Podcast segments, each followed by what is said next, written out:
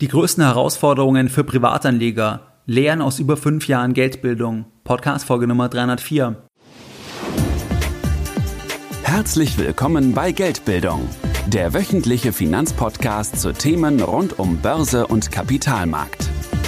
Erst die Bildung über Geld ermöglicht die Bildung von Geld.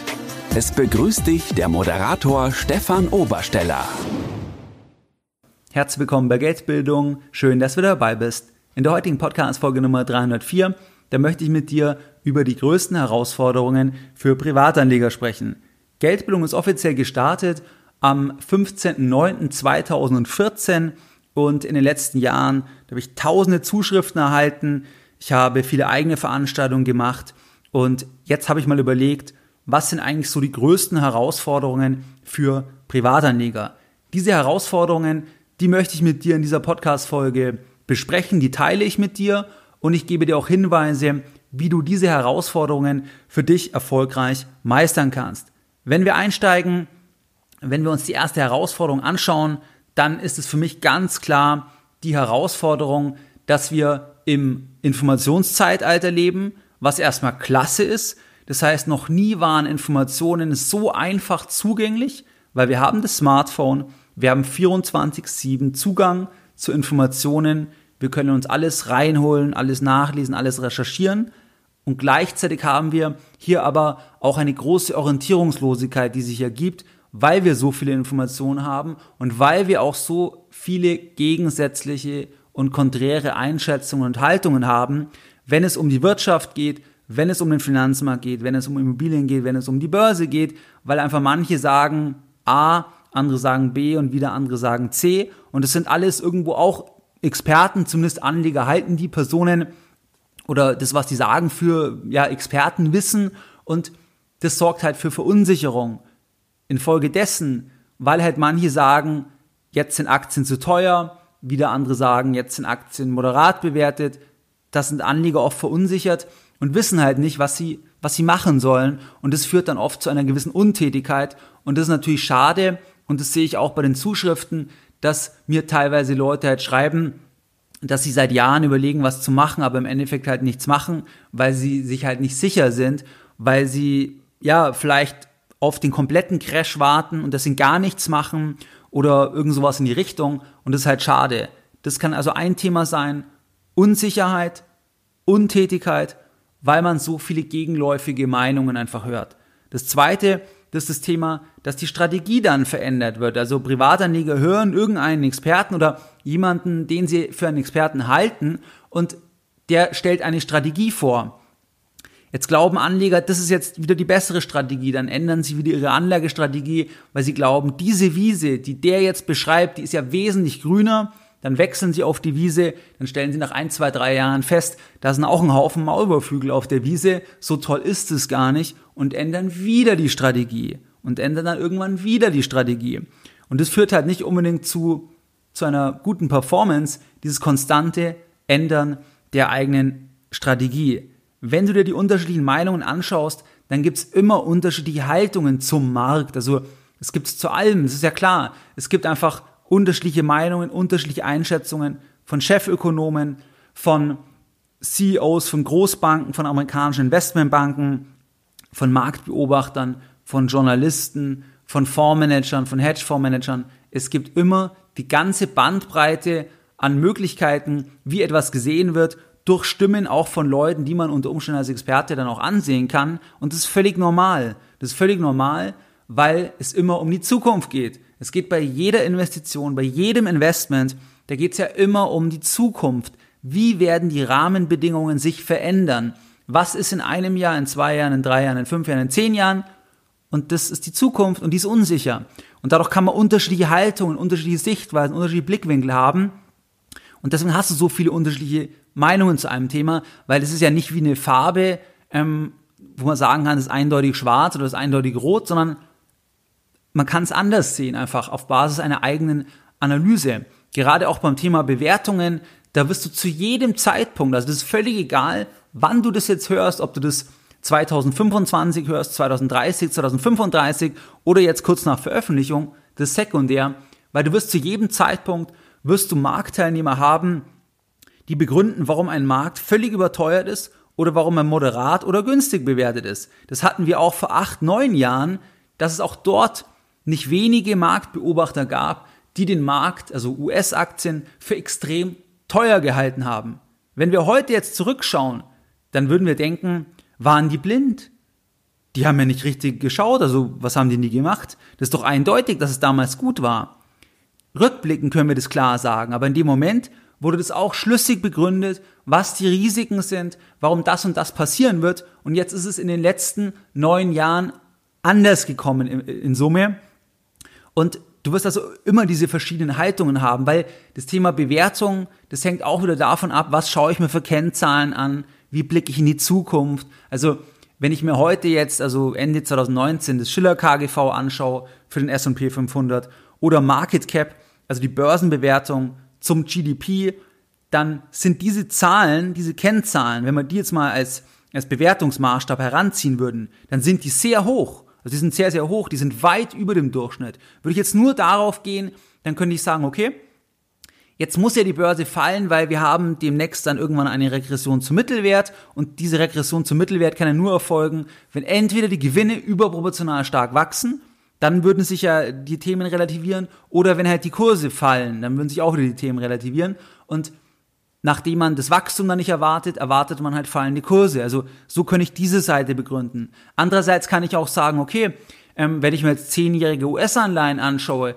wenn ich mir anschaue, ähm, 2020 Wahl, wenn ich mir anschaue, was Trump, was seine Zielsetzung ist, warum ihm die Börse so wichtig ist, wenn ich mir anschaue, was die Fed möglicherweise dann machen wird, wenn ich mir anschaue, wie die wirtschaftlichen Daten sind, wenn ich mir anschaue, eben das Relativ im Vergleich zu anderen Assetklassen, dann könnt ihr auch sagen, so teuer ist es dann gar nicht. Also, du siehst also, ich kann immer verschiedene Haltungen einnehmen, je nachdem, auf was ich mich fokussiere einerseits und auch welchen Blickwinkel ich auf die Zukunft habe. Das ist wichtig. Ich persönlich schaue mir immer Leute an, die extrem negativ sind, also die glauben, dass jetzt wirklich ja, dass, dass, ähm, dass einfach jetzt die Renditen sehr, sehr gering sein werden, dass man, dass jetzt der Markt sehr, sehr teuer ist. Aber ich schaue mir auch ganz andere Haltungen an. Also es reicht dann von Hedgefondsmanagern in den USA, die klar auf fallende Kurse setzen? Wie begründen die das, wenn es da Veröffentlichungen und Publikationen gibt? Zum Beispiel, da schaue ich mir an, was ein gewisser John Hussman schreibt.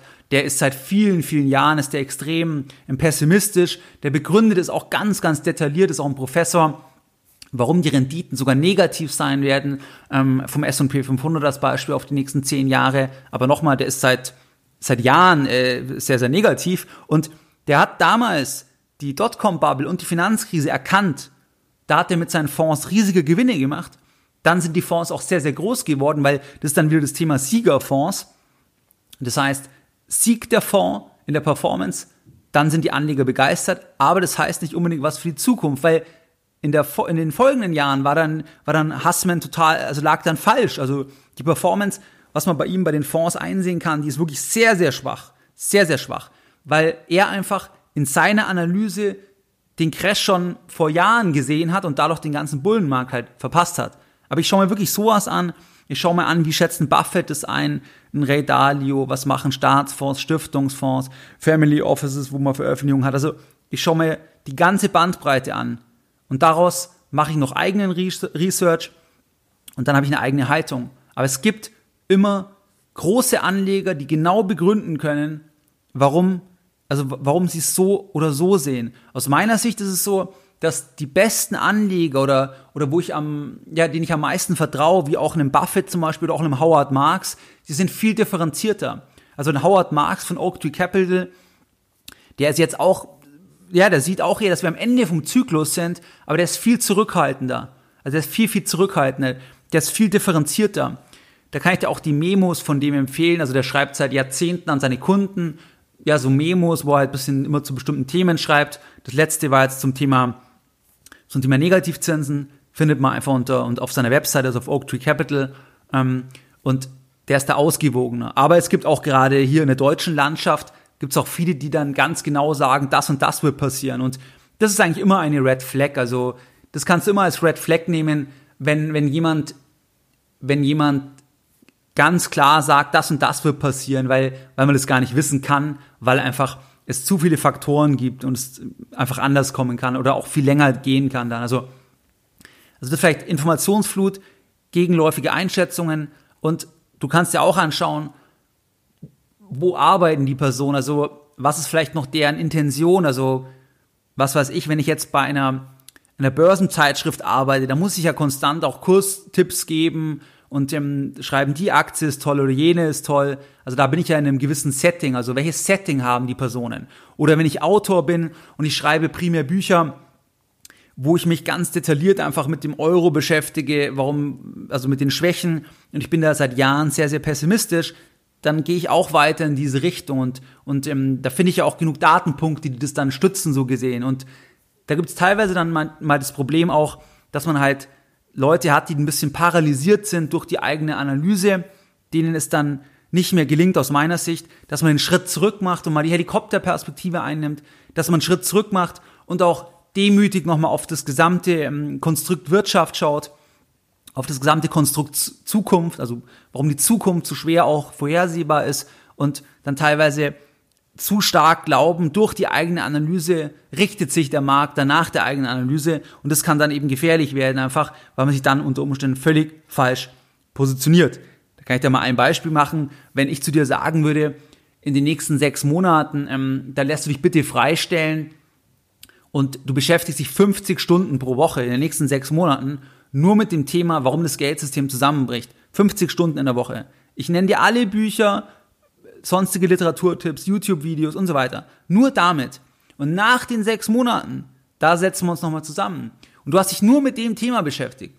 Da wird sich dein Blickwinkel definitiv auch verändert haben, weil du so konzentriert in einem bestimmten Bereich Informationen gesammelt hast, Research gemacht hast, dass du dir auch viel sicherer wirst. Also, das ist ja auch so ein, so ein psychologisches Thema, dass wenn sich jemand ganz lang nur mit einer Sache beschäftigt, nur mit einer Aktie, dann besteht immer ein Stück weit die Gefahr, dass man sich dann immer sicherer wird. Also je mehr man dazu liest, desto sicherer wird man sich dann in, eigener, in seiner eigenen Analyse. Es ist immer wichtig, auch da nochmal zu sagen, es kann anders sein, sich selbst zu hinterfragen, eben andere ähm, Positionen anzuhören. Und das gelingt dann, denke ich, nicht jedem, beziehungsweise teilweise hat man es halt auch als Geschäftsmodell, aber ist ja auch völlig legitim. Das heißt einfach, Lass dich nicht verunsichern. Und es gibt ein klasse Zitat von einem, den ich auch sehr, sehr schätze. Und zwar von einem US-Milliardär, einem Tech-Unternehmer, der heißt Naval Ravikant. Der hat mal gesagt, das möchte ich wörtlich zitieren, If you survey enough people, all of the advice will cancel to zero. You have to have your own point of view. Übersetzt heißt es, wenn du genügend Leute beobachtest, der gesamte Ratschlag, der nivelliert sich, der hebt sich auf. Du musst deinen eigenen Standpunkt einnehmen. Du musst deinen eigenen Standpunkt einnehmen. Der meint hier sicher nicht Leute, also nicht jeder Mann, sondern also so gesehen, wenn jetzt alle, die sich als Experte äh, quasi die, die man als Experte ansehen würde, wenn man das alles anschaut, dann ist man am Ende wahrscheinlich auch wieder bei null, weil du so und so viele hast, die das so sehen und einen anderen Teil, der es anders sieht. Und ähm, am Ende musst du deinen eigenen Standpunkt einnehmen. Das ist ja auch das, was ich mit Geldbildung als Beispiel mache. Ich zeige dir die Bandbreite auf, aber auch, was meine Haltung dann zum Thema ist. Zum Beispiel, ich halte Gold für sinnvoll, Trotzdem zeige ich auch auf, dass es auch Anleger gibt, die es völlig anders sehen, ähm, die genau begründen, warum Gold keinen Sinn macht ähm, aus ihrer Sicht. Also ich zeige halt, ich versuche immer alle Sichtweisen aufzuzeigen und nicht nur dann die Argumente, die die eigene Position stärken, weil es gibt natürlich auch immer andere ähm, ähm Positionen oder andere Begründungen und auch die muss man sich muss man sich anschauen. Was kannst du jetzt machen bei dem Thema?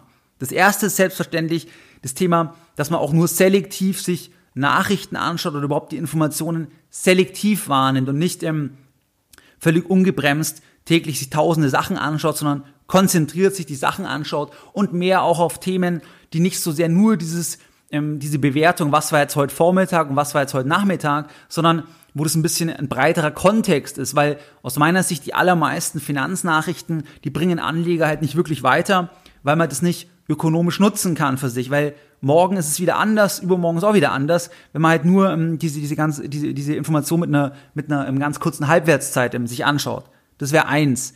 Dann das zweite, wenn du mit genügend Geldbildung, ähm, wenn du zum Beispiel beim Seminar von Geldbildung warst, ähm, wenn du den Podcast lang verfolgst, wenn du da eine Strategie dir erarbeitet hast, dass du daran dann auch festhältst und nicht zu schnell dich irritieren lässt. Natürlich, man kann sich andere Sachen anschauen, klar.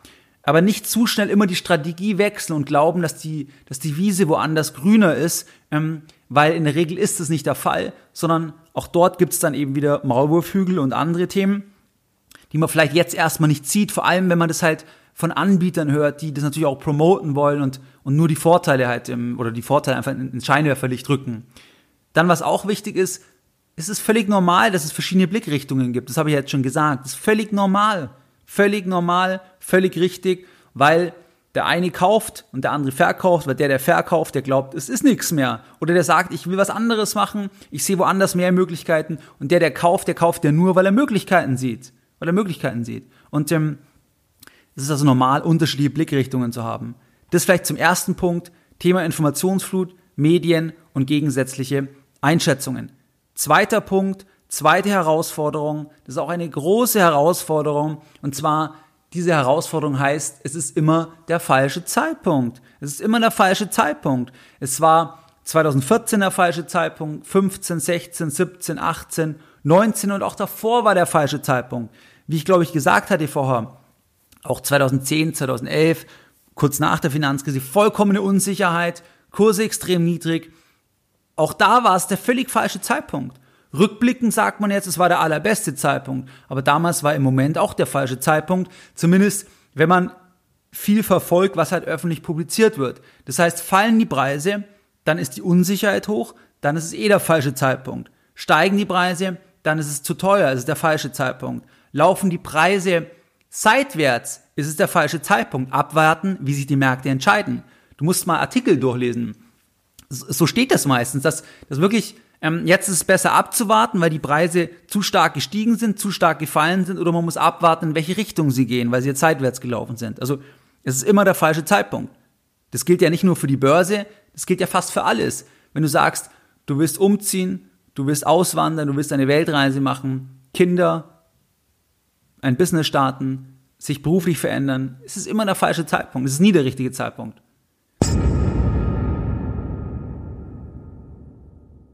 Es gibt jetzt eine kurze Unterbrechung der heutigen Podcast-Folge mit einer einfachen Frage an dich. Verschwendest du auch ungern Zeit und möchtest du tote Zeit wie Fahrzeit, Wartezeit am Flughafen, am Bahnhof oder Zeit im Taxi, möchtest du diese Zeit effizienter nutzen? Wenn es der Fall ist, dann möchte ich dich auf den Sponsor der heutigen Podcast-Folge hinweisen und das ist Blinkist. Es kommt jetzt eine kurze Werbeunterbrechung.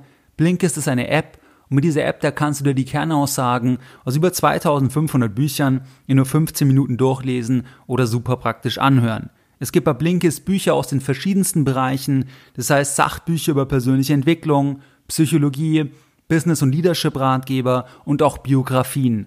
Am Ende von jedem Titel, da bekommst du über Blinkist konkrete Handlungsempfehlungen, das heißt eine Art Lessons Learned. Jeder Titel ist auf Deutsch und Englisch verfügbar und ich nutze seit einigen Monaten Blinkist und zwar überwiegend beim Sport, in der Bahn, im Taxi, bei Wartezeiten am Bahnhof, weil das Zeiten sind, wo ich einfach die Zeit nochmal doppelt nutzen kann und mich parallel weiterbilden kann und dafür ist Blinkist definitiv sehr, sehr gut geeignet. Ich kann jetzt ein Buch bei Blinkist empfehlen und zwar Schnelles Denken, Langsames Denken von Daniel Kahnemann. Das ist ein Buch zum Thema Verhaltensökonomie und Psychologie. Das ist sehr, sehr relevant für Anleger. Bei Blinkist kommen jeden Monat etwa 40 Titel hinzu. Das heißt, es wird nie langweilig werden. Du kannst Blinkist jetzt erst kostenfrei testen, bevor du das Abo abschließt. Und im Moment, da gibt es eine Aktion exklusiv für die Hörer von Geldbildung. Und zwar auf blinkist.de slash Geldbildung. Da erhältst du 25% Rabatt auf das Jahresabo Blinkist Premium. Ich buchstabiere dir das Ganze nochmal B L I N K I S T. Das heißt nochmal blinkist.de slash Geldbildung. Dort kannst du dir das Jahresabo sichern mit 25% Rabatt und du findest den Link zu Blinkist auch in der Podcast-Beschreibung. Leute haben einfach Angst, zum falschen Zeitpunkt zu kaufen und dann kaufen sie nie, weil sie den perfekten Zeitpunkt finden wollen. Den perfekten Zeitpunkt, den gibt's aber eben nicht. Und ähm, was halt das Tückische ist einerseits, aber auch der Vorteil andererseits, dass man halt bei handelbaren Wertpapieren, da sehe ich halt sofort, ob es der falsche Zeitpunkt war, weil ich halt dieses Preisschild, das kriege ich halt wirklich ins Gesicht gedrückt, jeden Tag, jede Minute, jede Sekunde, weil ich sofort sehen kann, ich kaufe jetzt am Vormittag, ich investiere 20.000 am Vormittag und am Nachmittag vielleicht ist es nur noch 19.500 wert und dann war es ja erstmal der falsche Zeitpunkt, weil am Nachmittag hätte ich ja schon mehr Anteile bekommen, ähm, wenn ich die 20.000 erst am Nachmittag investiert hätte. Und das ist halt das Thema falsche Zeitpunkt und das führt oft dazu, dass Leute halt nie was machen, weil eben immer der falsche Zeitpunkt ist. Wie kannst du diese Herausforderung meistern? Ein Punkt ist, dass du dir einfach eingestehst, es ist unmöglich, zum perfekten Zeitpunkt zu kaufen, abseits durch Glück. Das ist nicht möglich. Das ist nicht möglich. Dieser benannte Howard Marks von Oak Tree Capital, die haben damals nach der Finanzkrise oder nach, nach der Pleite von Lehman, da haben die begonnen wieder zu investieren. Da habe ich in einem Memo letztens nochmal nachgelesen. Die haben das dann über, über Monate, haben die immer tranchenweise investiert. Und er hat klar geschrieben, sie wussten auch nicht, ob es wieder rauf geht, sicher. Sie haben halt gesagt, sie glauben nicht, die Welt geht unter und sie glauben irgendwann, also es wird irgendwann wahrscheinlich wieder, aber sicher wussten sie es auch nicht. Die waren sich nicht sicher, weil man sich ja nie sicher sein kann, weil die Zukunft ja einfach unsicher ist. Natürlich, wenn ich glaube, die Welt, die erholt sich wieder und so weiter, aber in dem Moment musst du das ja trauen. Also du kannst nie den Tiefpunkt auch treffen, auch wenn jetzt du auf eine Korrektur, auf einen Crash wartest. Das ist nicht möglich, abseits durch Glück. Das Thema ist auch, wenn wir den perfekten Zeitpunkt finden wollen, dann machen wir meistens gar nichts. Weil wenn du die perfekte Rede, den perfekten Vortrag, den perfekten Podcast, das perfekte, ähm, was auch immer machen willst, das perfekte Vorstellungsgespräch, dann, dann bist du eher gelähmt, wenn du das perfekt machen willst, weil, weil du dann, ähm, ja, weil du, weil du dich nicht traust oder weil du dann gar nichts machst oder du glaubst, es ist noch nicht perfekt. Und da leiden ja viele Leute drunter unter diesem Perfektionismus. Und das ist ja auch nicht schlecht, wenn man einen, einen hohen ähm, Anspruch an sich selbst hat, aber es sollte einen auch nicht leben und es sollte dich auch nicht leben, dass du eben gar nichts machst. Es gibt auf jeden Fall auch beim Zeitpunkt bessere und schlechtere Zeitpunkte. Definitiv. Die besten Zeitpunkte sind, wenn die Angst am größten ist, wenn Panik ist, wenn symbolisch gesprochen Blut in den Straßen ist, wenn man gar nicht weiß, wie es weitergeht, wenn man denkt, die Welt geht unter, aber das ist nur sehr, sehr selten. Da muss man sich trauen. Man findet da auch nicht den Tiefpunkt und ähm, man weiß halt auch nicht vom Timing, wann kommt so etwas wieder. Es ist grundsätzlich gefährlich, nichts zu tun, weil der Markt, zumindest war es so in der Vergangenheit, wenn man ein breites Portfolio hat, weil er halt gegen dich läuft. Weil er gegen dich läuft, weil du einfach vielleicht nur noch zum höheren Zeitpunkt reinkommst, weil du keine Dividenden bekommst im Zeitverlauf und so weiter. Also nichts zu tun, 100% in Cash zu warten, ist auf jeden Fall gefährlich. Was ich dir auch empfehlen würde, beim falschen Zeitpunkt, so mache ich das zum Beispiel, dass man Gewinne und Verluste, dass man das einfach neutral sieht. Also, ganz, also Leute teilweise freuen sich halt extrem, wenn sie im Plus sind und fühlen sich dann wirklich besser, weil, weil das ja auch von der, vom, ähm, von der Psychologie so ist, dass wir uns dann wirklich besser fühlen. Ähm, weil, weil, weil das ähm, ja, Endorphine ausschüttet, wenn wir zum Beispiel an einem Tag irgendwie 10% verdient haben oder noch mehr. Ähm, aber das ist halt gefährlich, weil das Gleiche geht auch dann in die andere Richtung und Verluste werden eh stärker gewichtet. Also ich halte es dafür hilfreich, dass man ein Stück weit das abstrakt zieht, also das, was man investiert, dass man da nicht irgendwie sich übermäßig freut, wenn es raufgeht und auch nicht irgendwie übermäßig traurig ist, wenn es runtergeht. Also dass man es ein Stück weit einfach stoisch sieht, also wirklich stoisch sieht und ähm, ein Stück weit indifferent sieht, damit man dann nicht die, auch die, die Downside so extrem hat. Das gilt vor allem auch, wenn man ein Marktportfolio hat und da sehr, sehr langfristig investiert bleibt, weil da kann man auch Verluste haben, natürlich, weil man kauft nicht zum Tief. Das heißt, irgendwann wird es vielleicht unter den eigenen Einstand nochmal gehen, aber auf lange Sicht wird es sich halt sehr, sehr wahrscheinlich auszahlen. Was auch hilfreich ist, dass du halt nicht alles auf einmal investierst. Also, wenn du Angst hast, den falschen Zeitpunkt zu erwischen, Klar, man kann sich anschauen, wie, wie ist der Markt, wie ist das Umfeld und so weiter, aber dass du dann sagst, ich investiere einfach nur einen kleinen Teil. Und selbst wenn es rückblickend, wenn ich dann zum falschen Zeitpunkt investiert habe, rückblickend, dann habe ich ja nur einen kleinen Teil investiert. Ich war dann schon mal dabei und bin dann noch an der Seitenlinie und investiere das Ganze über einen längeren Zeitraum. Das ist auch ein Tipp von mir. Was du dir auch klar machen kannst, dass mit steigendem Anlagehorizont, das sinkt die Relevanz des Kaufzeitpunktes. Das heißt, wenn du heute 35, 40, 45 bist, dann hast du ja noch 20 Jahre, du hast noch 25 Jahre, 30 Jahre möglicherweise, dann sinkt die Relevanz. Und wir sind durch Punkt 1 wieder, Medien, wir sind so in dem Mikrobereich Denke an den Brexit. Wir sind so, also das ist kein Mikrothema, aber das ist jetzt nicht das Thema, was für 25 Jahre deinen Anlageerfolg definiert. Aber wenn du überlegst, wie intensiv das auch in Finanzzeitungen ähm, besprochen wird, warum das jetzt, wie sie jetzt ihr Portfolio sofort umschichten sollen, weil jetzt wieder das und das ist. Das, das ist ein Mikrothema, da vergleichsweise, wenn du 20 Jahre Zeit hast. Und da muss man sich halt auch ein bisschen entkoppeln oder distanzieren einfach von, diesem, von diesen Tagesnachrichten. Also das wäre auch noch ein Hinweis. Das ist mal zweite Herausforderung mit Lösungsmöglichkeiten. Es ist der falsche Zeitpunkt. Dritte Herausforderung, das ist das Thema der Wunsch nach jährlich positiven Renditen ohne Verluste, weil man das ja früher auch so hatte. Das heißt, man will lineare ähm, Entwicklungen beim eigenen Portfolio sehen, so wie man das früher hatte.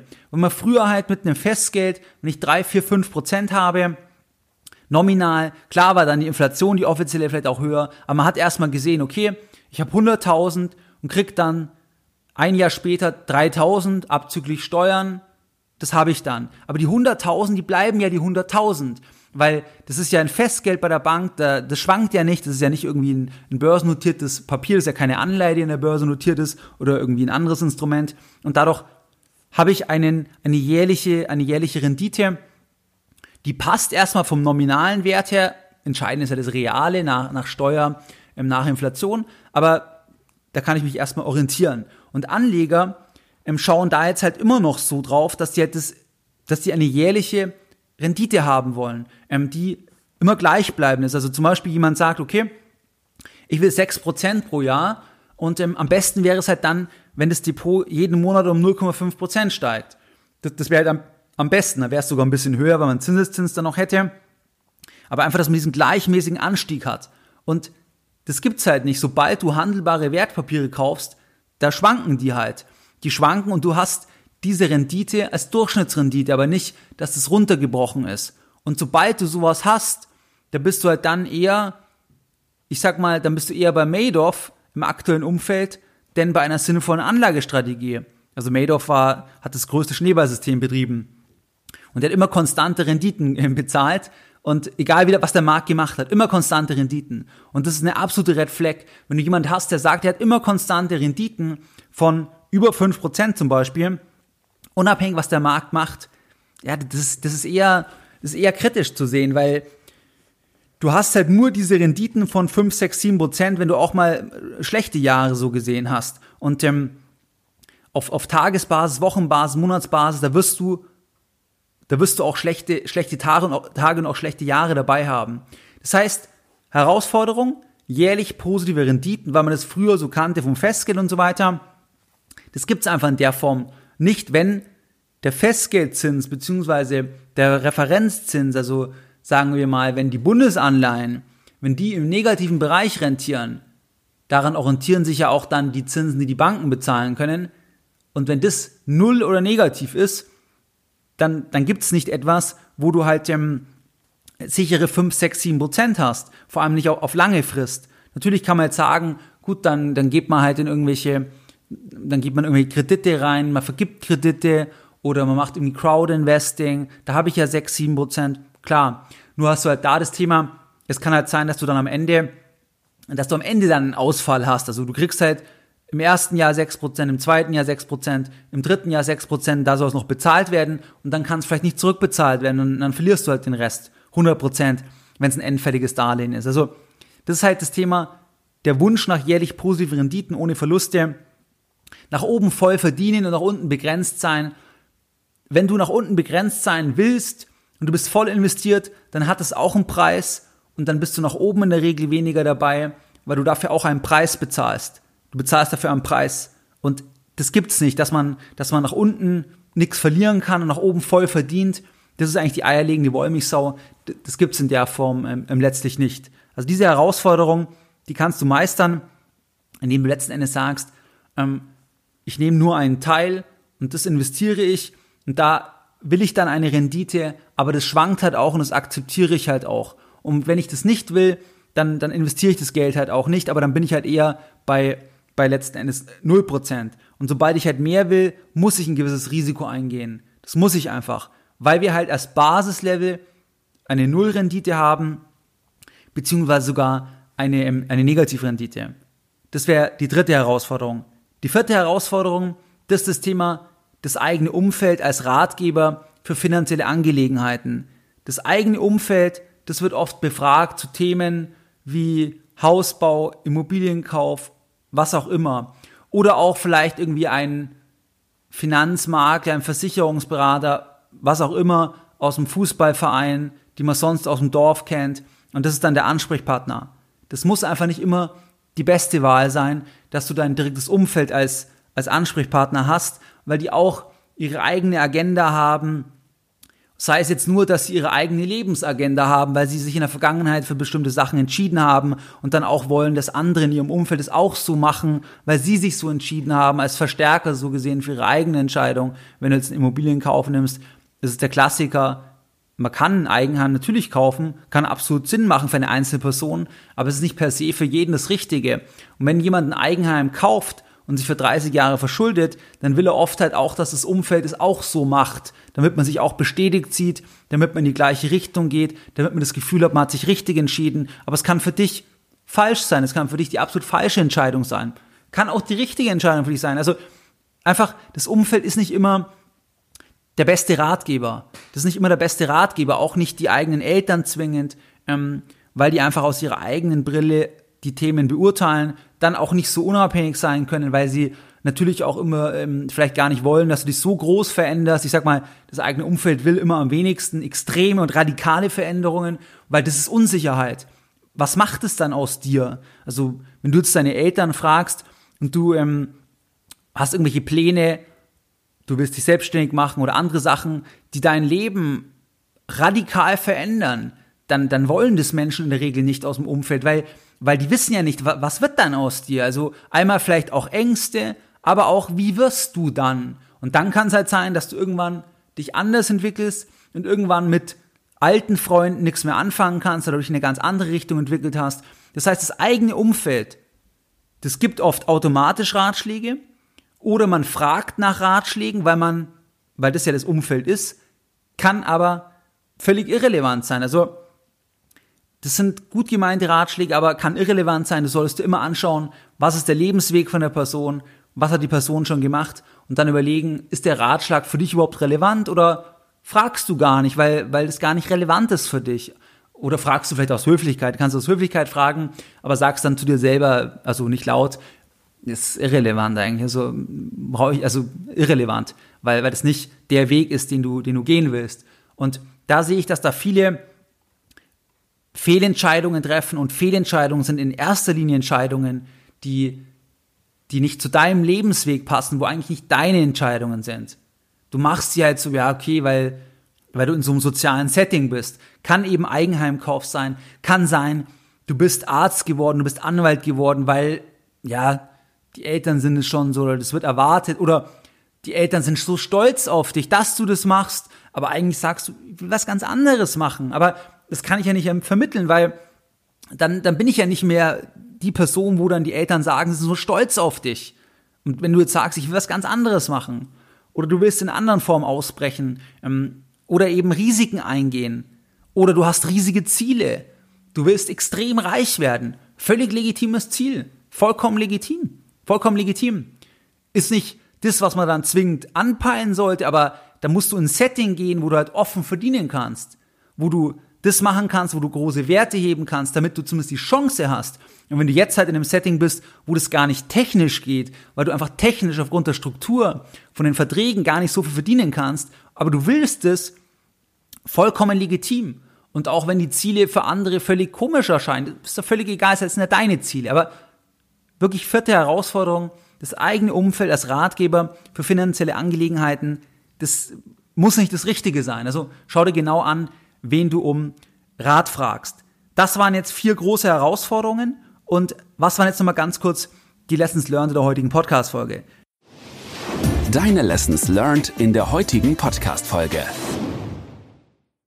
Wir haben heute vier große Herausforderungen besprechen, besprochen. Und das einmal das Thema Informationsflut, Medien und gegensätzliche Einschätzungen. Dann war das das Thema, es ist immer der falsche Zeitpunkt. Und das dritte war, der Wunsch nach jährlich positiven Renditen ohne Verluste, also nach oben voll begrenzt, äh, voll verdienen und nach unten begrenzt sein. Und die vierte Herausforderung, das war das Thema, das eigene Umfeld als automatischer Ratgeber, weil es ja das Umfeld ist, für irgendwelche finanzielle Angelegenheiten. Das muss nicht immer richtig sein. Das heißt, hier einfach anschauen, okay, sind es die Leute, die den Weg gegangen sind, den du auch gehen willst und ist es das Richtige eigentlich als, als Sparingspartner? Und wenn nein, dann sind Ratschläge vielleicht gut gemeint, aber können irrelevant sein für dich.